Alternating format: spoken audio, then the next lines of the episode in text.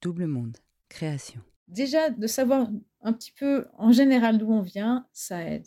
Ça permet de, de trouver une paix. On voit bien, le secret, moi, ça m'a pesé. Être privé de ses origines sans le savoir, Tania a longtemps eu du mal à totalement reconnaître celle qu'elle croisait tous les jours devant le miroir, comme s'il manquait un maillon pour totalement être elle-même.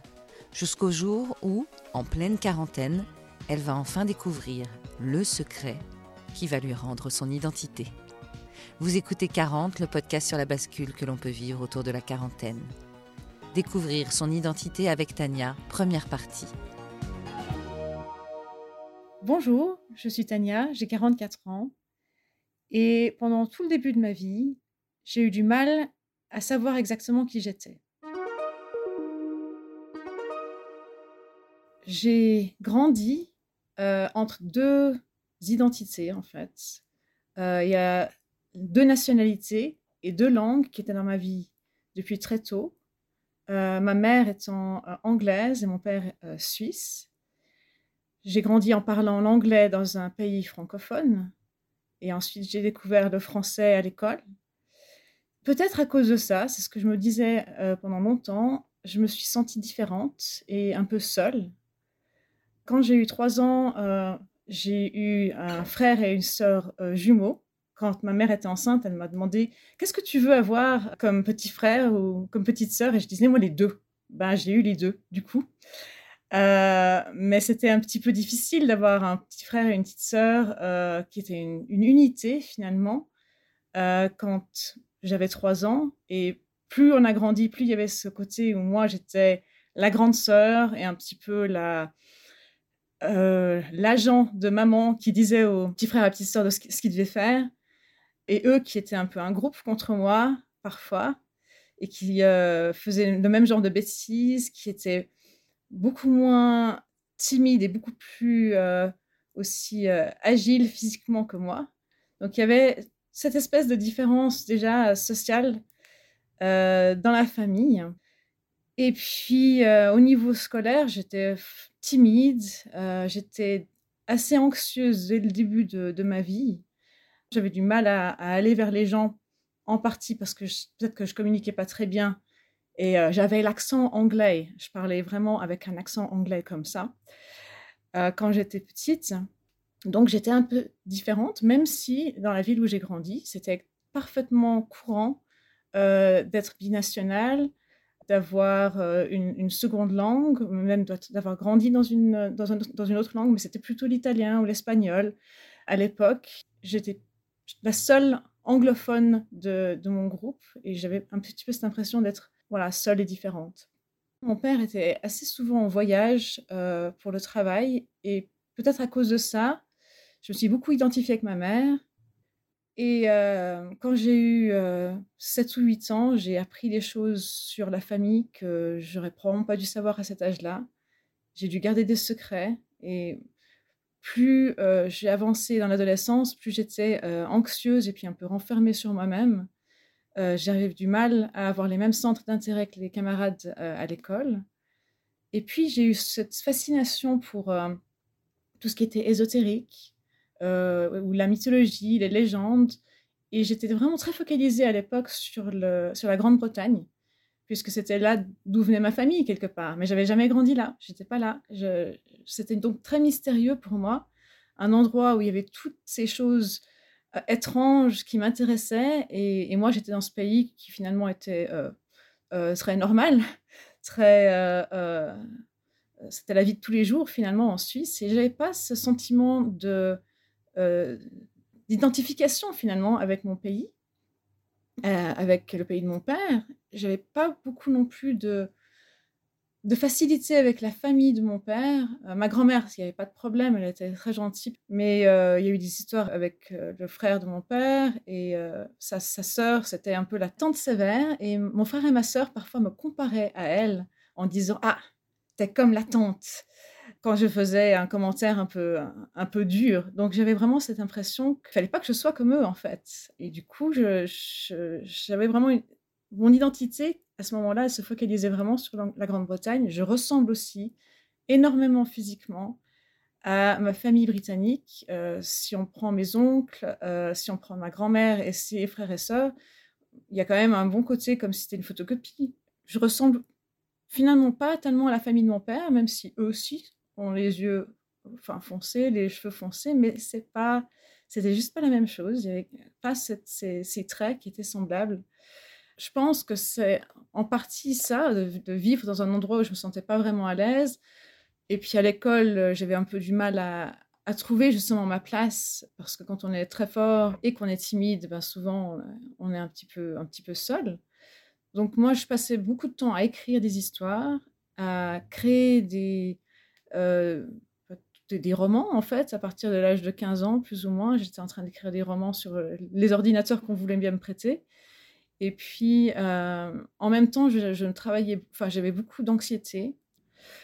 Tout ça, je pensais, c'est à cause du secret que j'ai dû porter quand j'étais petite. Et, toujours, j'avais cette impression que je connaissais pas quelque chose, que je comprenais pas quelque chose à propos de moi quand euh, je me regardais dans la glace de temps en temps, je ne savais pas qui me regardait. J'avais l'impression que quelqu'un d'autre était en train de me regarder et ça me faisait peur. Et bon, c'est un symptôme assez euh, classique de l'anxiété, ça s'appelle la déréalisation. Je me suis dit, c'est ça. Et j'étais quand même aidée par des psychiatres. Et, voilà, c'était pas particulièrement inquiétant. J'ai continué d'écrire, j'ai beaucoup écrit et il y avait toujours des histoires sur la famille, en fait. C'était quasiment toujours des histoires avec des... un parent qui était absent. Souvent, c'était le père qui n'était pas là. Et puis, j'ai développé avec une amie toute une, toute une grande mythologie autour d'une famille recomposée par rapport à un, père mystérieux qui avait fait des enfants un peu partout dans le monde. Euh, et ces enfants se retrouvaient et se découvrait après des, années et des années euh, d'avoir vécu une vie finalement seule.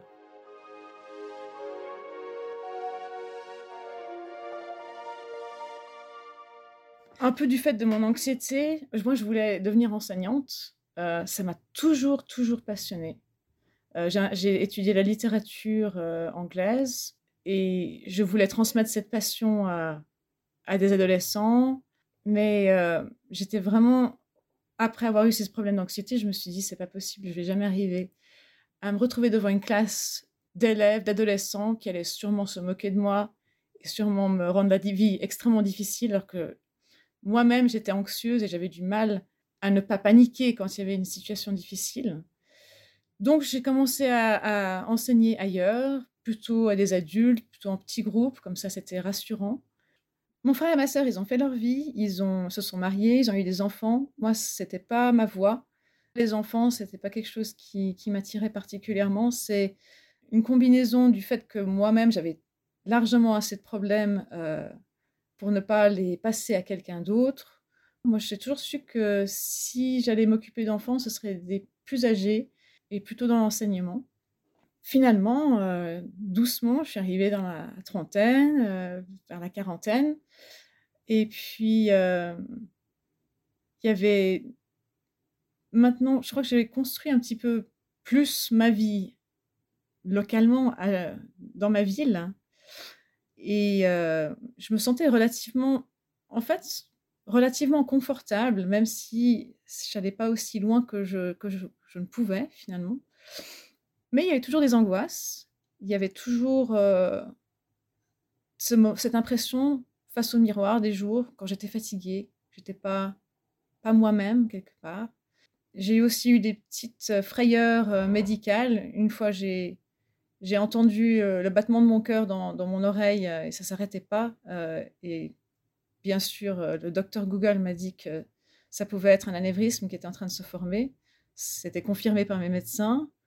Euh, et puis euh, là, je me suis dit, mais dans la famille de mon père, il y a des problèmes cardiaques monstrueux. Son frère a eu une crise cardiaque à 35 ans, euh, son père à 55, et puis lui à 60 et quelques. Et ma cousine, de, son côté, a eu un anévrisme qui a dû être enlevé quand elle avait la quarantaine.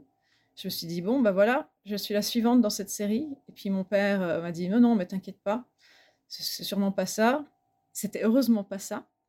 Mais quand même, j'avais créé toute cette, cette angoisse autour de, bah, finalement, de, de ce symptôme qui avait l'air d'être quelque chose de familial. Et donc, on revient au fait que mon corps était un peu mon ennemi. J'avais toujours cette inquiétude. Je ne savais pas ce qu'il pouvait contenir. Je ne savais pas. J'ai vraiment eu, depuis l'adolescence, une sorte de passion pour euh, la médecine, mais c'était un peu une passion anxieuse. Je voulais savoir ce qui se passait là-dedans. Euh, je voulais savoir euh, qu'est-ce qu'on peut avoir comme maladie, qu'est-ce que c'est que tous ces symptômes, qui étaient bien sûr provoqués pour la grosse majorité par, l'anxiété, mais ça, je ne pouvais pas vraiment le savoir. Euh, pourquoi est-ce que je me sens pas bien? Pourquoi est-ce que j'ai mal au ventre? Vraiment, mon, corps me disait que quelque chose n'allait pas bien pendant très longtemps. Et euh, après, bon, effectivement, quand j'ai été traitée pour mon anxiété, ça a été mieux. J'ai commencé à mieux comprendre ce qui se passait.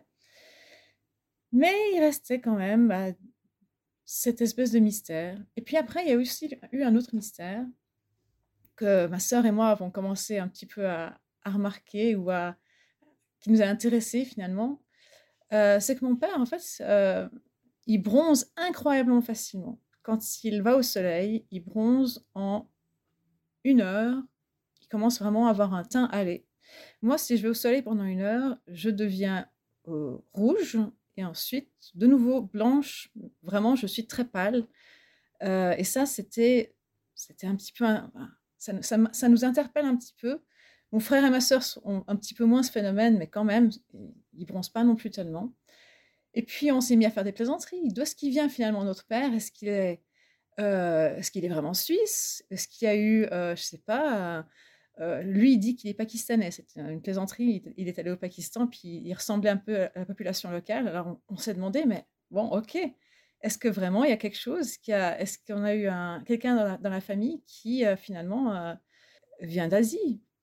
C'était à une époque où il n'y avait pas encore beaucoup de ces tests ADN qui disent la généalogie, mais ça commençait et je m'y suis intéressée, mais c'était beaucoup trop cher. Et puis, bah, je voulais lui offrir ça pour son anniversaire, mais finalement, ma mère m'a dissuadée. Elle trouvait que c'était pas une très bonne idée, puis que c'était effectivement très cher pour ce que c'était. Donc, j'ai oublié l'idée. Et puis, cinq ans plus tard, ma sœur euh, a ressorti l'idée, alors que les prix avaient beaucoup baissé. Ils étaient peut-être maintenant au tiers de ce que c'était à l'époque. Et elle venait de voir une émission euh, où des personnes retrouvaient des membres de leur famille auxquels ils ne s'attendaient pas finalement euh, via ces tests. Ça l'avait vraiment fasciné. Et puis elle m'a dit Est-ce qu'on fait, est qu'on fait ça? Est-ce qu'on fait ce test? Moi, j'aimerais bien en faire un pour moi. Et puis, euh, moi, j'étais curieuse. Je voulais aussi savoir. De nouveau, ça, ça m'aurait permis de savoir des choses, de, connaître un petit peu ces choses qui sont à l'intérieur de moi, de connaître euh, ces racines, de voir si